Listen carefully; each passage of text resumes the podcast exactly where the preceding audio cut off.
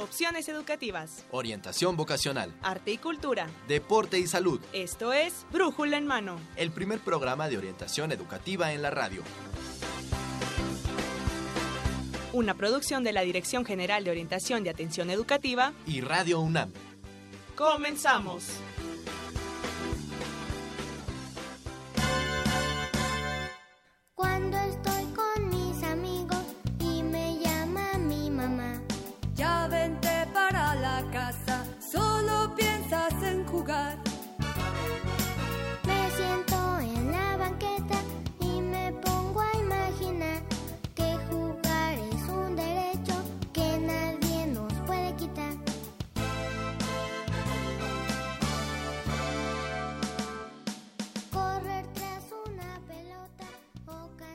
Tal? Buenos días. Hoy es 24 de abril del 2017 y hoy en Brújula en Mano no crea que vamos a cambiar eh, de giro, no somos un programa infantil, pero bueno, vamos a, a- a to- a tomar un tema que tiene que ver precisamente con ellos, con, con los niños. Vamos a hablar de la historia de los derechos de los niños y los adolescentes, porque bueno, pues esta semana viene la conmemoración del Día del Niño. Así es, Marina. Así es, y bueno, en los micrófonos vamos a estar con ustedes Mercedes Sanoto.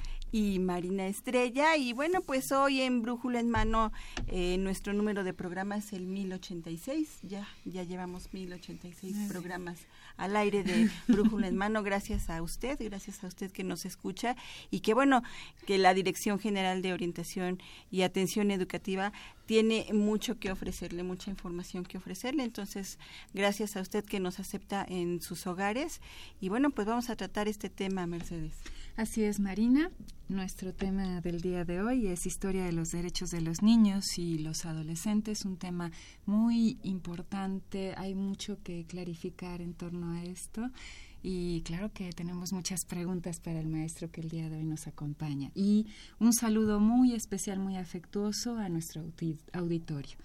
Así es, y bueno, pues ya lo escuchó usted, la, la musicalización va a estar a cargo de música especialmente que habla sobre los derechos de los niños y esta música es a cargo de la Comisión Nacional de Derechos Humanos de aquí. De- de- del Distrito Federal que eh, tiene esto, esta, estos temas musicales que hablan sobre los derechos de los niños y los adolescentes, ¿verdad?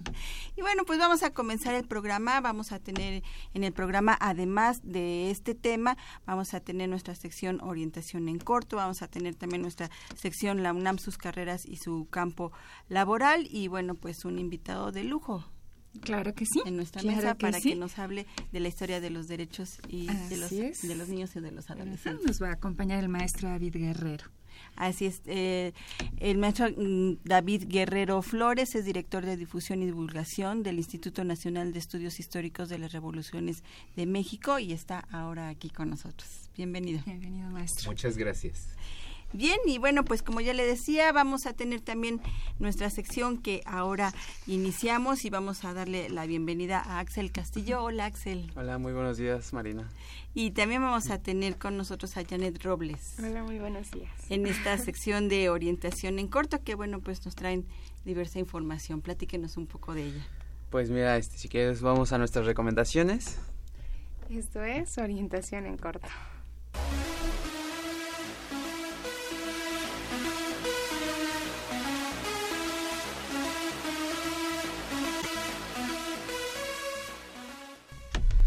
Y bueno, empezamos estas recomendaciones con la Facultad de Medicina porque nos invita a la segunda semana de la inmunología del 26 al 28 de abril en el auditorio Dr. Raúl Fournier. Así que bueno, eh, para todos aquellos que estén interesados en este, en este tipo de temas, pues pueden asistir. Así que Y bueno, para todos aquellos que les gusta el cine y les gusta el debate, también en la Facultad de Medicina tienen para nosotros el cine debate, salud mental y universitarios, con la proyección de la película Nos... A ver, vamos. La película No sos... Soy yo. Ah, ¿cómo?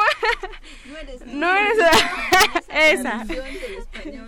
mexicano. La cita es este 28 de abril, gracias, a las 12 horas en el auditorio Dr. Ramón de la Fuente.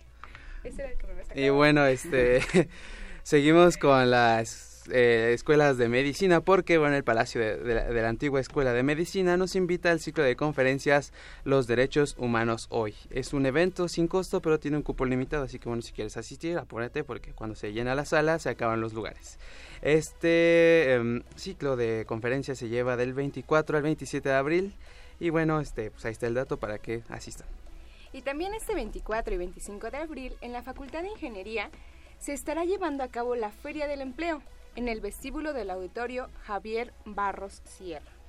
Y bueno, pasamos a la Facultad de Estudios Superiores de Zaragoza porque, bueno, se llevará a cabo el 26, 27 y 28 de abril el quinto encuentro de con egresados de la carrera de Química Farmacéutica de Biología. Este encuentro llamado Regresando a Casa ya les dije las fechas, pero los horarios son de 9 a 18 horas en el auditorio de Campo eh, 2.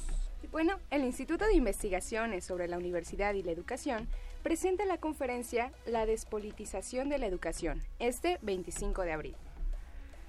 Y la Facultad de Ciencias Políticas y Sociales nos invita a su Festival Universitario de Fotografía, en el que bueno, se mostrarán eh, eh, diversos trabajos de fotografía de los estudiantes y se estarán proyectando, bueno, enseñando en diferentes partes de la facultad. Esto es a partir del 22 al 28 de abril en sus distintos espacios. Y bueno, si a ti te gusta andar en bici, los invitamos al recorrido en bicitren, que se hace cada lunes y miércoles. La cita es de 12.30 a 1 de la tarde en el mural Pueblo de la Universidad, la Universidad al Pueblo, que se encuentra en la Torre de Rectoría.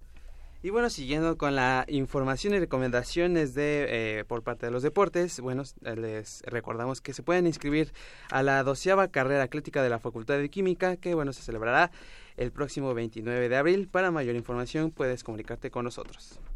Y bueno, la Dirección General del Deporte Universitario invita al curso de buceo que se llevará a cabo en la alberca de la ciudad universitaria. El curso incluye ocho horas prácticas en la alberca olímpica, equipo de buceo autónomo y el programa teórico completo. Y bueno, para todos aquellos que son eh, estudiantes de la prepa o CCH, la Dirección General de Orientación y Atención Educativa los invita a participar en el Premio al Talento del Bachiller Universitario. Tienen hasta el 5 de mayo para poder registrarse y bueno, todas las bases nos pueden hablar eh, aquí a los teléfonos que al rato les daremos para que, bueno, obtener más información y los requisitos para entrar en esta, en esta competencia.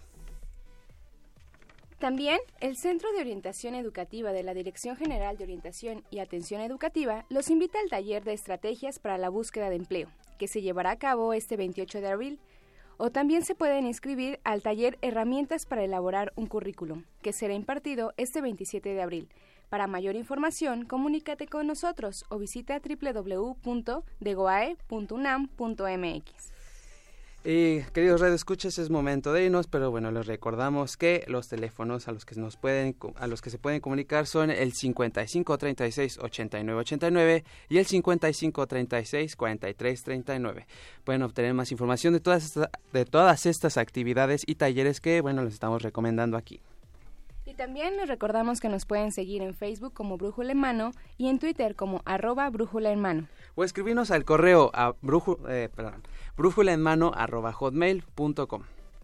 Así que Esto fue Orientación en Corto. Los orientaron Axel Castillo, y Janet Robles. regresamos los micrófonos a Brújula en mano. Bien,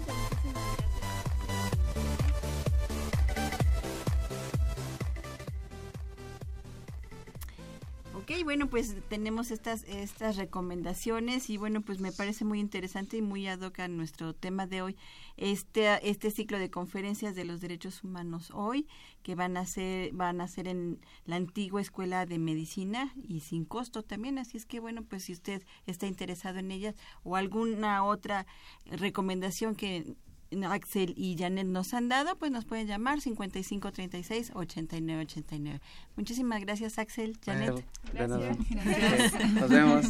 Nos vemos y nos oemos y bueno, pues Axel y Janet van corriendo en este momento para recibir sus llamadas al 5536 8989. Nosotros nos vamos a un corte musical de eh, canciones acerca de los derechos de los niños y los adolescentes. Si cierro los ojos y dejo volar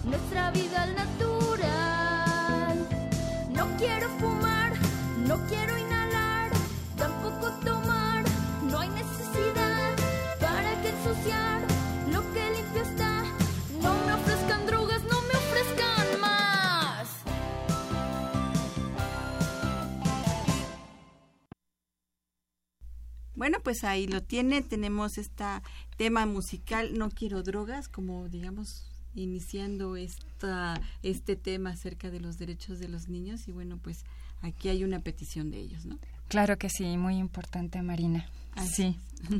pues vamos a iniciar nuestro tema, Mercedes, ¿qué te parece? Sí, sí, sí. Y bueno, pues tenemos varias cuestiones, ¿no? Que, que ir comentando. ¿Entramos a las preguntas directamente o hablamos de los libros? Vamos a hablar primero de, nos- de- de los libros que vamos a regalar. Muy bien. En esta ocasión en el programa. Y bueno, pues tenemos 10 po- poemarios para las 10 primeras personas que nos llamen al 5536-8989 y les vamos a hacer una pregunta, Mercedes. Así es. Esta pregunta, bueno, en relación con el Día Internacional del Libro, que fue ayer, pues entonces vamos a preguntar cuál es su libro de preferencia, aquel que de alguna manera haya marcado su vida, que haya sido trascendental, que eh, le haya enseñado algo muy importante también. Entonces, bueno, ¿cuál es su libro de preferencia? Perfecto. A las 10 primeras personas que nos llamen al 5536-8989 o 5536-4339. Bueno, pues nuevamente saludamos al doctor David Guerrero Flores. Bienvenido. ¿Qué tal Marina, Mercedes, amigos, amigas? Buenos días. Y bueno, pues vamos a hablar con él acerca de la historia de los derechos de los niños y los adolescentes. Y ya platicábamos antes de iniciar el tema que es muy importante puntualizar eh, o conceptualizar lo que tú nos decías, Mercedes. Sí, es, me surge y creo que también es una duda generalizada. En realidad, eh, ¿qué podríamos decir de lo que son los derechos para ir clarificando, pues, cuáles son sus límites y bueno, después hablaremos también acerca de cómo se pueden respetar, cómo se pueden defender estos derechos. Pero en principio, eh, ¿qué son los derechos? Bueno, muy bien. Eh, es una pregunta, por supuesto, muy, muy amplia. Hay toda una rama Sí. y una disciplina que se divide a su vez en, en especialidades. Eh, en, en México, en nuestro país, los derechos están codificados. Hay una serie de documentos para comenzar la constitución política de los Estados Unidos mexicanos y las leyes que derivan de ellas. Se, eh, dan derechos a todos los habitantes de este país. Por el artículo primero constitucional hay una protección eh, se estipula una protección integral para todos los habitantes eh, que residen en nuestro país, nacionales, extranjeros, hombres, mujeres, niños, adultos mayores, en fin, es una vasta gama de, de derechos, particularmente referidos a, eh, a la infancia, bueno, pues nos estamos refiriendo a un grupo específico de edad. Y eh, Mercedes creo que eh, en un punto que es central, que es coyuntural, que es esencial, eh, en primer lugar, la definición de lo que es un niño. Porque en el lenguaje coloquial entendemos por niño o designamos con la palabra niño a diferentes personas, incluso a los adultos les llegamos a decir, oye niña, ven para acá y la niña ya tiene 42 años de edad, ¿verdad?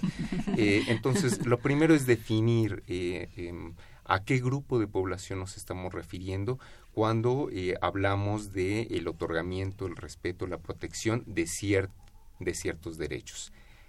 Para comenzar, eh, los derechos de niñas, niños y adolescentes comprenden también los derechos humanos protegidos a través del artículo primero constitucional.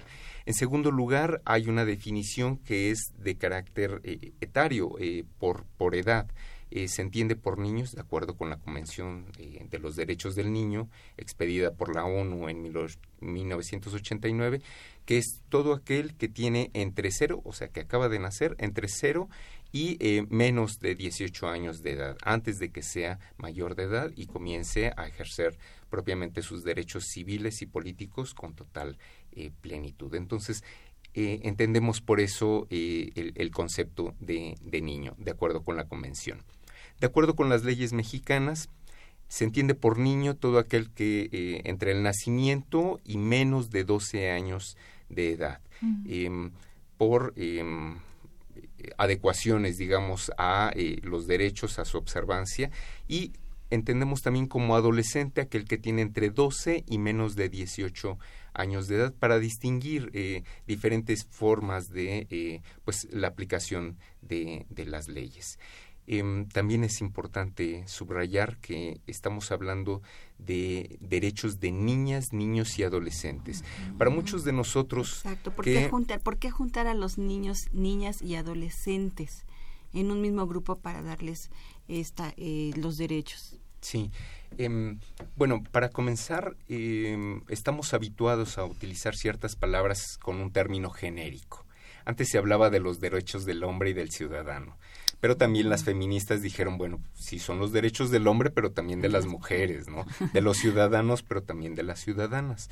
Y hay, es un esfuerzo por visibilizar a las claro. niñas. Detrás del concepto de niños, que puede ser eh, neutro, pero también dirigido al género masculino, pues están, están las niñas. Y eh, el, el esfuerzo consiste en destacar que están presentes, sobre todo también las niñas, porque hay un rezago en el cumplimiento de derechos eh, en términos de, de, género, entonces se visibiliza. En segundo lugar, ¿por qué meter niñas, niños y adolescentes, adolescentes además? Sí. Bueno, de acuerdo con la Convención de Derechos Humanos expedida por la ONU, por niños se entiende todo aquel ser entre 0 y 18 años de edad, porque si no, eh, quedarían... Eh, con, con, una especie de laguna, o sea, proteges a los niños, proteges a los adultos y dónde quedan los adolescentes. Entonces, por término eh, en la convención se entiende como aquel que tiene entre 0 y 18 años de edad y en la legislación mexicana ya se divide entre niñas, niños y por otra parte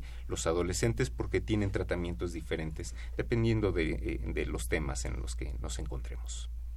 Así es, Mercedes, pues entonces es muy importante ir definiendo lo que son los derechos y también a qué grupo se dirige.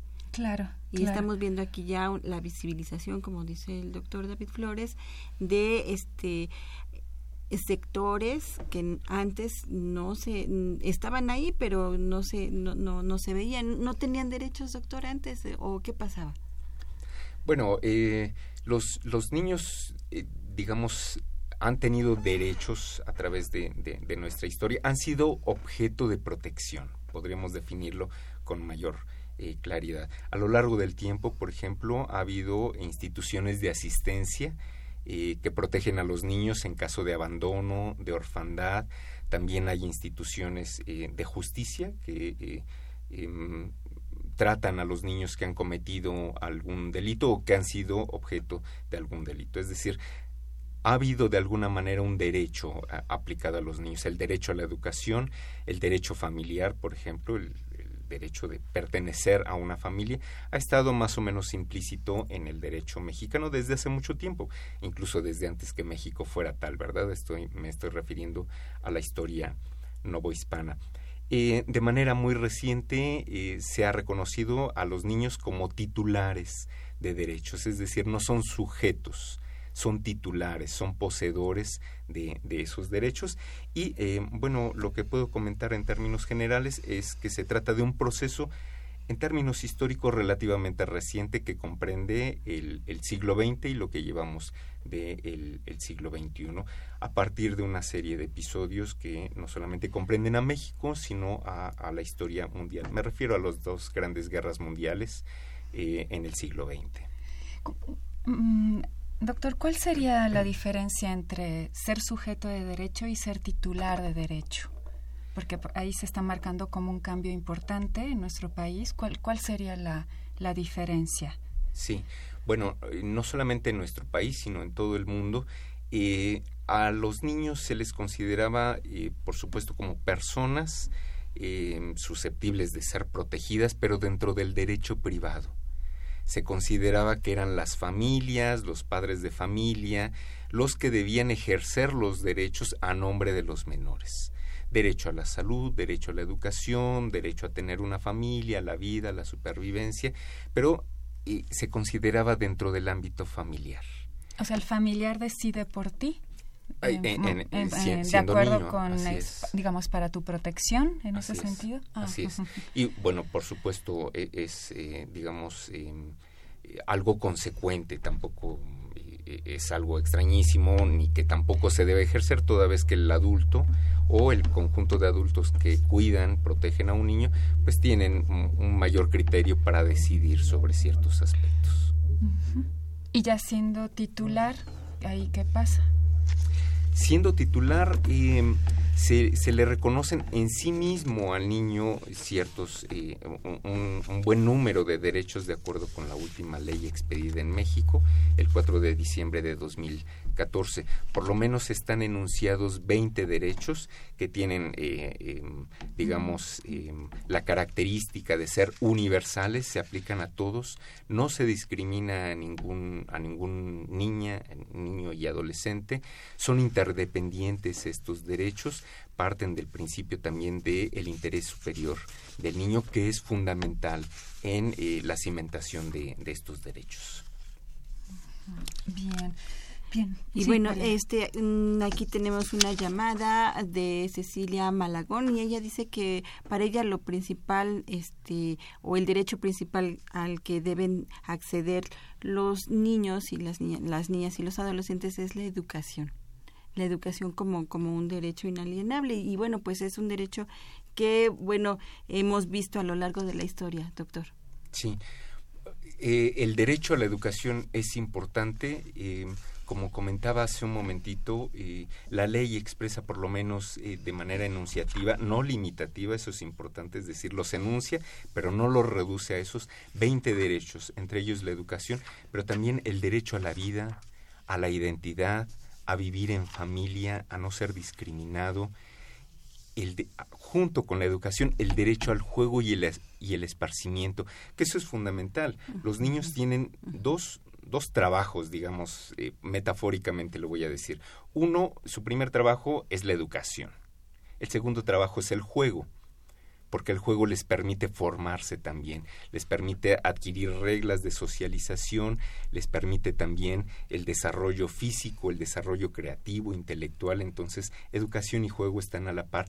Y hay otros derechos que muchas veces como adulto no consideramos, el derecho a la intimidad el derecho que el niño tiene para tener sus propios asuntos en reserva sin necesidad de que uno le ande viendo el diario personal al niño o buscándole las cartitas de la novia, en fin. Eso es eh, respetar propiamente eh, un derecho. Pero también tienen derecho a la libertad de expresión, el derecho a la información y eh, bueno, pues ahora vemos, gracias a, a- a este tipo de programas en sus propias barras infantiles, que se le da el micrófono a los niños. Ya no solamente son receptores, también son emisores de mensajes de sus propias preocupaciones e inquietudes. Ah, qué interesante. Nos faltan ahí por ahí otro, otros mm, otros derechos más que después de la cápsula vamos, Vamos a, a- segui- a seguir enumerando. Vamos a, a tener información en una cápsula y regresamos con el doctor David David Guerrero que nos está hablando sobre la historia de los derechos de los niños y los adolescentes. Y también esperamos sus llamadas al 55 36 89 89 le estamos regalando un poemario a las primeras 10 personas que nos llamen así como lo hizo Víctor García, Graciela Montes, Javier Mayo y bueno, pues también Cecilia Malagón. Muchísimas gracias por haberse comunicado con nosotros. Vamos a la cápsula y regresamos con más derechos de los niños.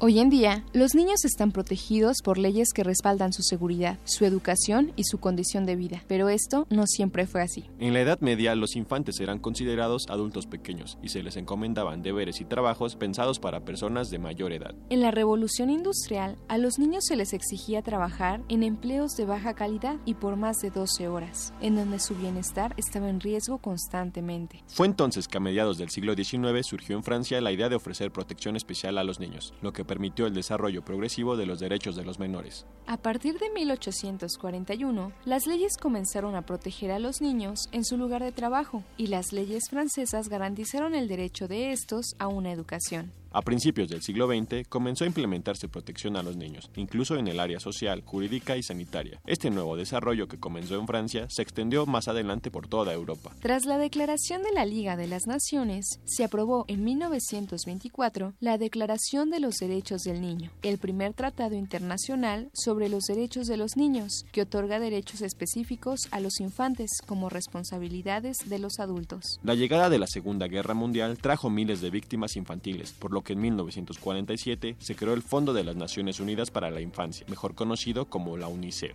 el cual se centró en ayudar a los jóvenes víctimas de este conflicto. Sin embargo, en 1953, su mandato alcanzó una dimensión internacional y comenzó a auxiliar a niños en países en vías de desarrollo, estableciendo programas de educación, buena salud, agua potable y alimentos. El 20 de noviembre de 1989, la Asamblea General de las Naciones Unidas aprobó la Convención de los Derechos del Niño, el cual estableció los derechos económicos, sociales y culturales de los niños. Hasta ahora, la Convención de los Derechos del Niño ha sido firmada por 190 de 192 estados, asegurando su asistencia médica y protegiéndolos de la explotación laboral y de la violencia. Actualmente, su ideal y carácter contundente son universalmente aceptados. Sin embargo, su funcionamiento puede mejorar y aún es necesario transformar las palabras en acciones. Ahora ya conoces un poco más de la historia de los derechos de los niños.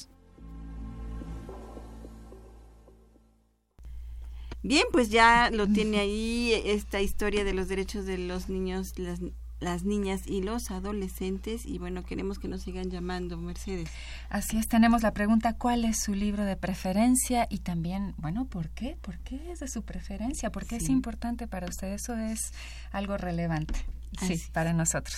Así es, así es. Y bueno, queremos seguir puntualizando en este tema de los derechos la historia. Exactamente. Eh, maestro, ¿cuáles serían estos antecedentes de, de los derechos de las niñas, de los niños y de los adolescentes? Una perspectiva histórica de cómo han ido evolucionando. Sí, claro. Eh, la tendencia más clara se marca eh, en el siglo XX y en función de dos acontecimientos que fueron terribles, las dos grandes guerras mundiales, que de acuerdo con unos autores se trató de una sola gran guerra mundial con un periodo entre guerras. Eh, fue, fueron dos episodios, dos conflagraciones terribles porque se utilizó eh, lo último y lo más reciente en tecnología para el exterminio de los enemigos, lo que es eh, pues desastroso. Y no solamente eh, afectó a, digamos, a las fuerzas armadas de, de los eh, de los beligerantes también afectó a la población civil y entre ellas a niñas, niños y adolescentes que quedaron en situación de orfandad, de total desamparo porque eh, destruidas las ciudades, sin fuentes de alimentos, sin fuentes de trabajo, bueno, pues los niños estaban que se la pasaban terrible. Eh, se fundó una organización en, en Gran Bretaña, Save the Children, que eh, promovió una serie, un- lo que después sería la, la Declaración de Ginebra en 1924. De hecho, en 1924 tenemos los antecedentes más tempranos de la conmemoración del Día del Niño, porque se suscribió justamente un 30 de abril. Y eh, a partir de ahí comenzó a promoverse, pues, eh, digamos, el reconocimiento de los derechos del niño, sobre todo en casos de, de socorro o de auxilio a la vista de, de, de la Segunda Guerra Mundial. Después de la Segunda Guerra Mundial se promueve por parte de la ONU la Declaración Universal de los Derechos del, del Hombre, eh, ahora entendemos que es genéricamente hombres y mujeres, eh, y diez años después, 1948, 1959, se promueve eh, la Declaración de los Derechos de, del Niño. También en función de la guerra, es decir, hay que proteger a eh, los niños, sobre todo en situaciones de desastre, pro- eh, garantizar su derecho a la vida, a la educación, a vivir en familia, a tener una identidad, cosas que nos pueden parecer muy comunes a nosotros, ah, tener una identidad, pero no salgamos de nuestro país, hay casos reportados a través de investigaciones de campo, por ejemplo, niños indígenas que nacen en las plantaciones agrícolas de Sinaloa, donde como los padres son indígenas y además migran de un campo a otro, bueno, por ejemplo, no tienen registro, no tienen acta de, de nacimiento registrada eh, oficialmente. Entonces, esos niños, aunque existen, aunque tienen una familia, aunque tienen un nombre, no tienen una identidad eh, formalizada a través de las instituciones públicas. Es el derecho a la identidad que es básico y muchas veces no, no se cumple. En fin, Em, estos derechos, pues, eh, tienen un avance sustantivo a mediados del siglo 1959 con esta Declaración de los Derechos. Veinte años después se declara el, el Año del Niño, el Año Internacional del Niño por parte de la ONU, como un esfuerzo para promover el cumplimiento efectivo de eh, la protección a, eh, digamos, lo que se entendía como menores de edad. Diez años después se promueve la, la Convención sobre los Derechos del Niño, que eh, como convención internacional adquiere el carácter eh, pues también de, de aplicación en las leyes mexicanas. Toda convención adoptada por nuestro país toma el rango de, de ley constitucional, sobre todo a partir de la modificación eh, de junio de 2011. En 1989 se aprueba, eh, como comenté, en 1990 se adopta por parte de México esa convención y diez años después se emite una primera ley eh, de derechos de niñas, niños y adolescentes, que es modificada porque se había quedado realmente corta, no, no se establecían, no se definían los mecanismos, las instituciones que los iban a hacer cumplir. Y bueno, pues es importante no solamente que se enuncien los derechos, sino que se den los mecanismos de eh, aplicación. Así es. Y en 2014 se emitió una última ley, que es la que está vigente, el 4 de diciembre de 2014, que es eh, la que nos la que nos ocupa y la que regula actualmente el sistema de protección a favor de, de- de los derechos de, de los niños. Bien, pues nos acaba de llegar las preguntas de Víctor García, muy puntual Víctor García, muchas gracias por, por estarnos escuchando. Y bueno, en- mm, pregunta, ¿los niños tienen derechos sexuales iguales? ¿Los niños y las niñas tienen derechos sexuales? ¿Tienen derecho a cambiar de sexo? Iguales a... ¿A los Mm. adultos sería? ¿Sería iguales a los adultos? Eh, ¿Cuáles son las, las obligaciones de los niños? Siempre se habla de sus, de sus eh, derechos y de sus obligaciones. eh, Ya no, no. ya no se habla.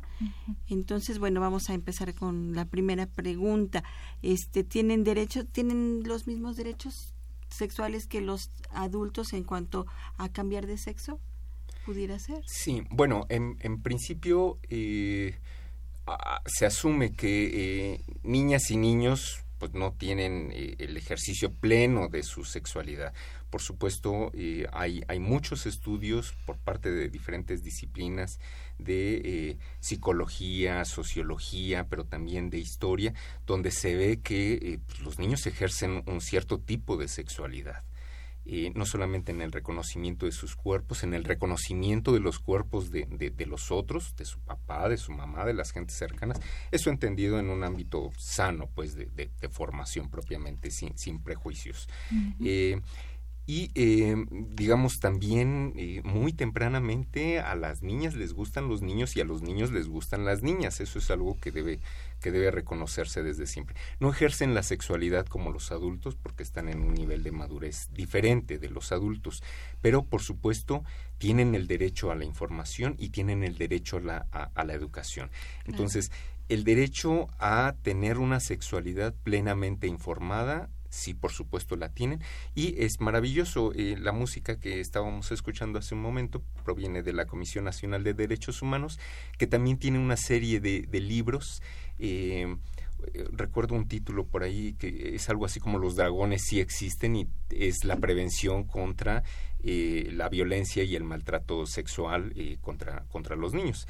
Eh, em, hay, eh, digamos, publicaciones que promueven videos que son maravillosos actualmente, eh, donde se promueve el reconocimiento y la protección, que el propio niño identifique cuando eh, eh, es eh, sujeto eh, o víctima de una agresión sexual por parte de otros niños o, o de, o de adultos. Y bueno, pues los promocionales que vemos ahora en, en radio y televisión son extraordinarios. A mí me parece de lo mejor porque la protección debe comenzar primero por la concientización de los niños para que ellos mismos reconozcan que están siendo sujetos de, de alguna agresión. Entonces, sí, sí tienen eh, derecho y por otra parte es muy importante subrayar que en el marco del derecho de no discriminación, por ninguna característica, ni por apariencia física, ni por género, ni por eh, estatus social, tampoco por apariencia ni sexualidad. Todos somos iguales, entonces todos tienen derecho a cambiar.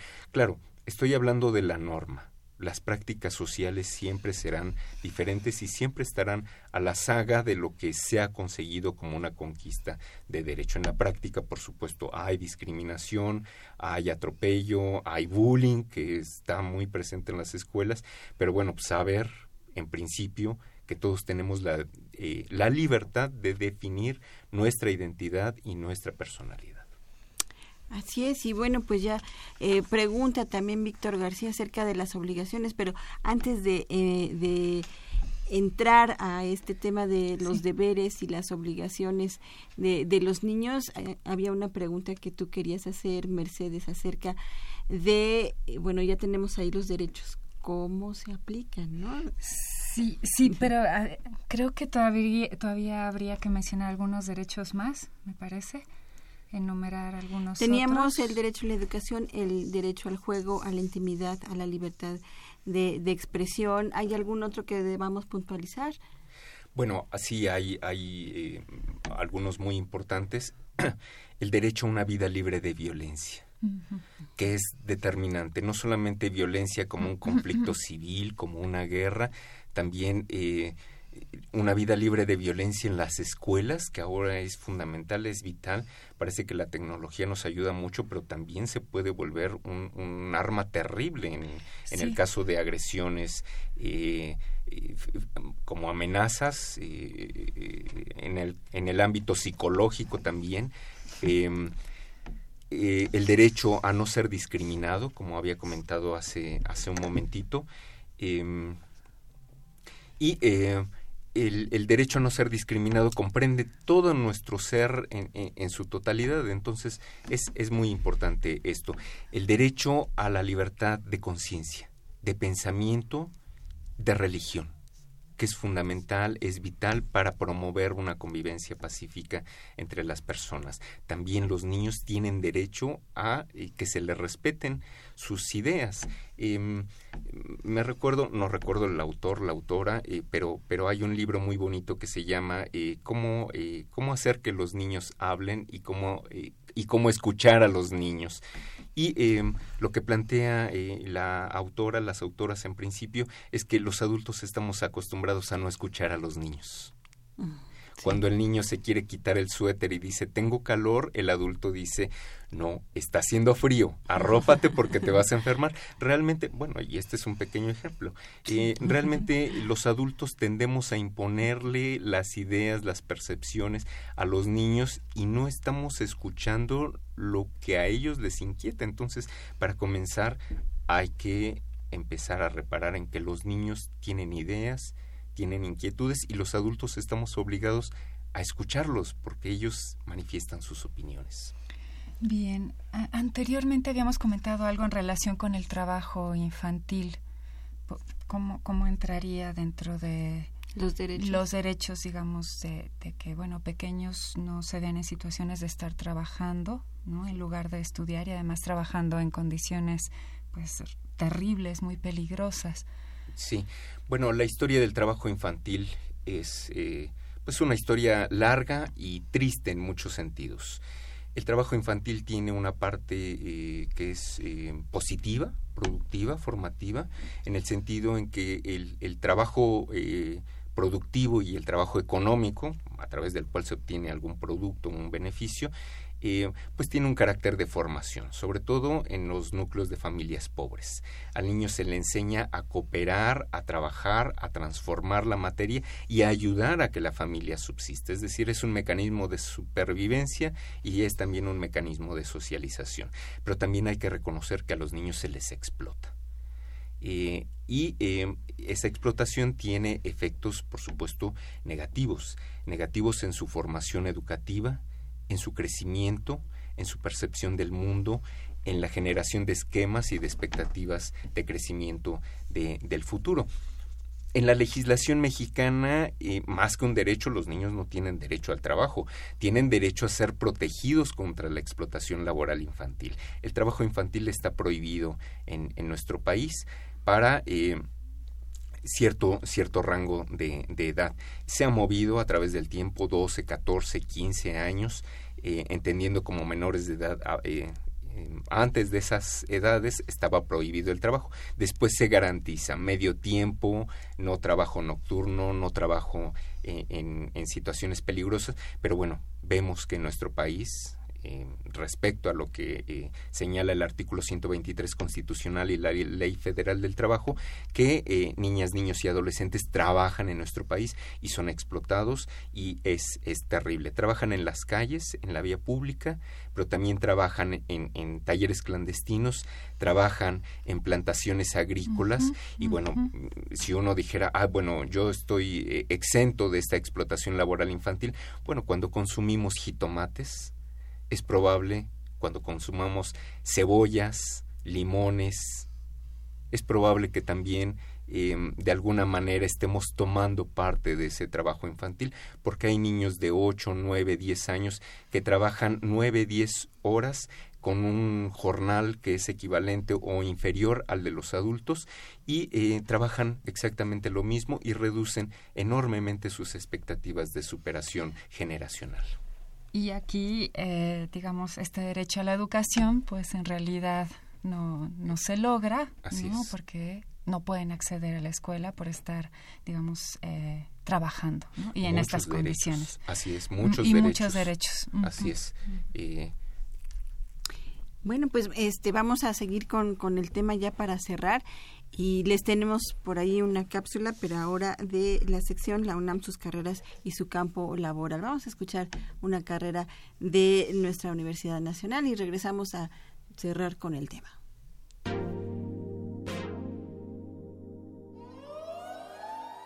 ¿Viste las noticias de hoy? Sí, claro, tengo que estar informado de lo que pasa día a día, tanto de las noticias nacionales como las internacionales. Entonces, ¿te enteraste de lo que dijo el presidente de Estados Unidos? Sí, Donald Trump amenazó nuevamente con salirse del Tratado de Libre Comercio si su renovación no es satisfactoria para su país. ¿Y qué opinas tú al respecto? Como licenciado en Relaciones Internacionales y después de un análisis del tema, considero que en caso de que no se logre un acuerdo y se decida terminar con el tratado, repercutirá negativamente para ambos países. Pero, sin embargo, México cuenta con otros 12 tratados comerciales que abarcan 45 países, con quienes no se está explotando al máximo estos tratados. El objeto de estudio de las relaciones internacionales es la realidad internacional y su análisis. Por tanto, proporciona los elementos teórico-metodológicos que permiten el análisis y la interpretación en los ámbitos político, económico, jurídico, social y cultural. Asimismo, contempla los aspectos técnico-prácticos requeridos tanto a nivel operativo como propositivo, en el proceso de toma de decisiones vinculando los hechos y los problemas internacionales, por lo que considera el estudio de los procesos históricos y sus consecuencias. Como disciplina científica, estudia de manera sistemática y rigurosa las relaciones con los protagonistas, los procesos, los fenómenos y las tendencias que inciden en forma relevante y determinante en la realidad mundial, con una totalidad dinámica en constante cambio e interdependiente. El aspirante a esta licenciatura requiere haber cursado el área de las ciencias sociales o el área económico-administrativa, así como poseer un marcado interés en conocer los problemas económicos, políticos, jurídicos y sociales que resultan de las relaciones entre los estados y organismos internacionales. Relaciones Internacionales es una de las 120 licenciaturas que ofrece la UNAM. La puedes cursar en modalidad escolarizada con una duración de nueve semestres. Puedes estudiarla en la Facultad de Ciencias Políticas y Sociales, en la Facultad de Estudios Superiores Zacatlán y en la Facultad de Estudios Superiores Aragón. El egresado de esta carrera puede desempeñar su actividad en varios campos de trabajo, ya que gracias a sus conocimientos puede desempeñarse tanto en el sector gubernamental como en la iniciativa privada. Prácticamente en todas las secretarías de Estado, especialmente en aquellas en cuyas funciones implique relación con el exterior, tales como la Secretaría de Relaciones Exteriores, la de Hacienda y Crédito Público, de Economía, misiones permanentes y especiales, asesorando a los poderes legislativo, ejecutivo y judicial en instituciones bancarias, financieras y bursátiles. Esto fue la UNAM, sus carreras y su campo laboral. Nosotros somos Israel García Y Janet Robles.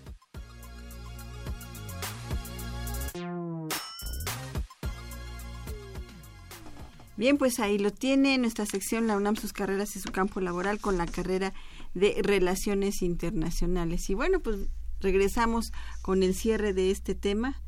No, sí, Marina. que bueno, nos, nos, va a quedar mucho Bueno, pero llámenos pero... también para Sí, decirnos claro. cuál es su libro de preferencia, ¿no? El 55. 36 89 89 o 55 36 43 39. Así es.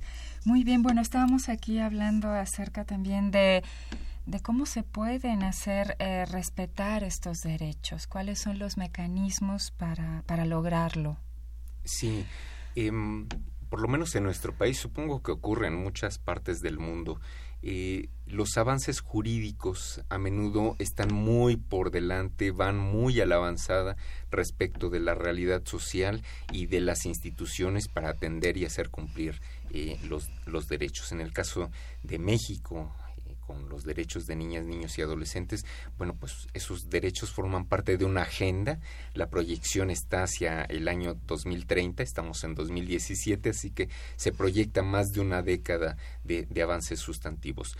Hay ciertos derechos que ya, eh, por supuesto, se cumplen, ¿no? Eh, eh, el, el, derecho a la identidad a través del registro civil que lleva más este prácticamente 150 años vigente en nuestro país el derecho a la educación donde realmente se ha conseguido una cobertura amplísima.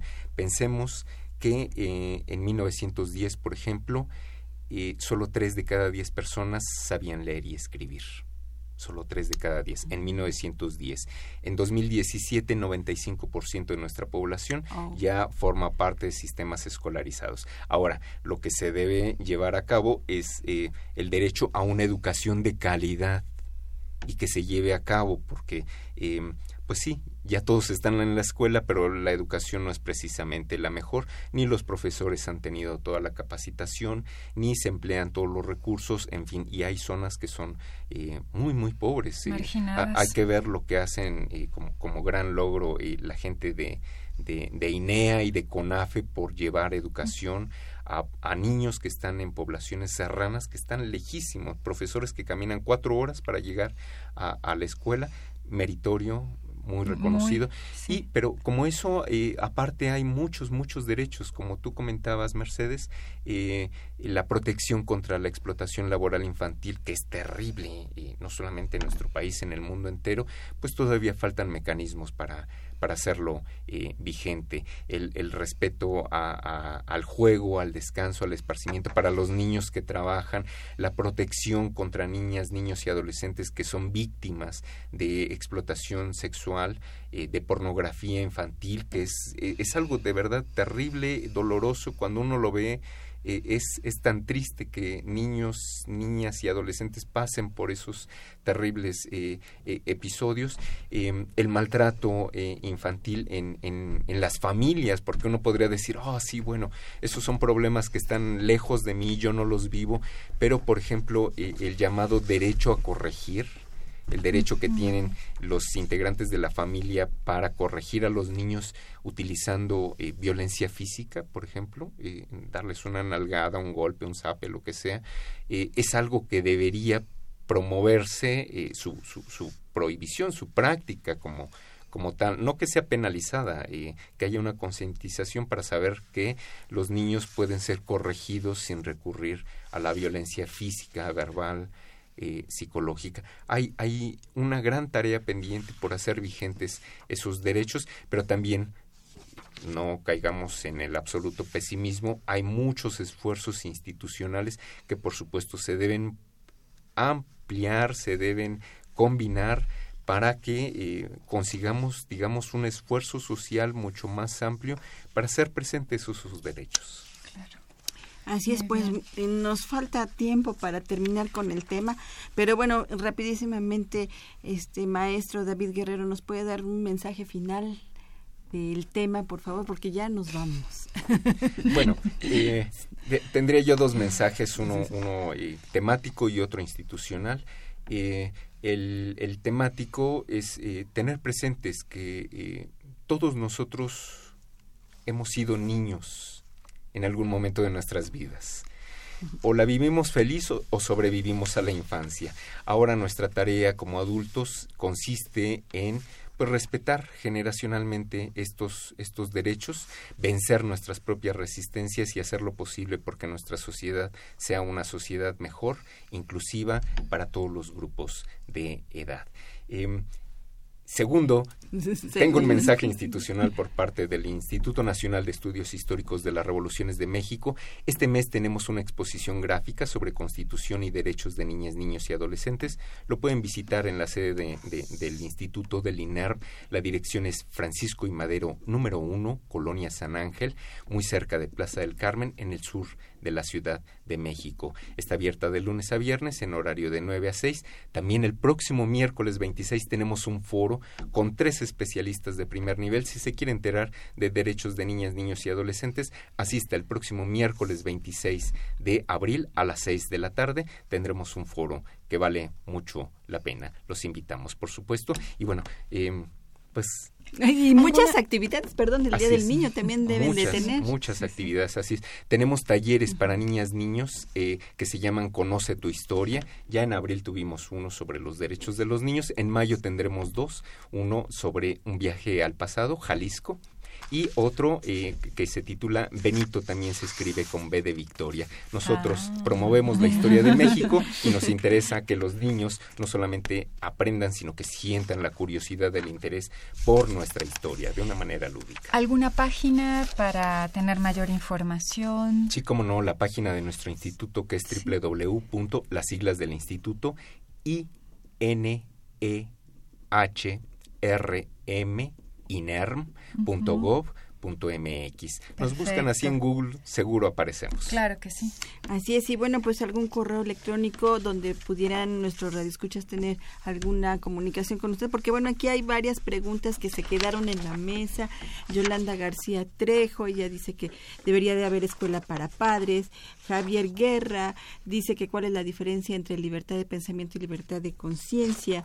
Este, también eh, si los niños que son artistas tienen derecho a que su papá o su mamá los acompañe. Y bueno, pues le agradecemos a todos, a todos los que nos, Todas nos llamaron, preguntas, todas, todas sus preguntas. Y a la gente que nos está viendo por Facebook, un saludo, un beso. Muchísimas gracias por estarnos viendo a través de Facebook. Y nosotros, pues nos vamos. Le agradecemos al doctor al maestro David Guerrero, director de difusión y divulgación del INERM, por haber estado con nosotros con este tema tan interesante.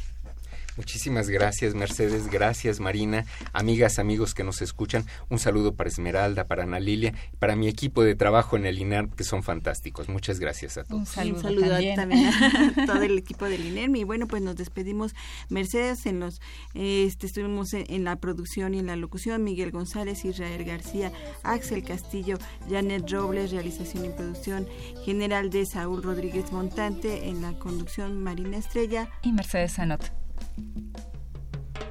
Cuando me decidí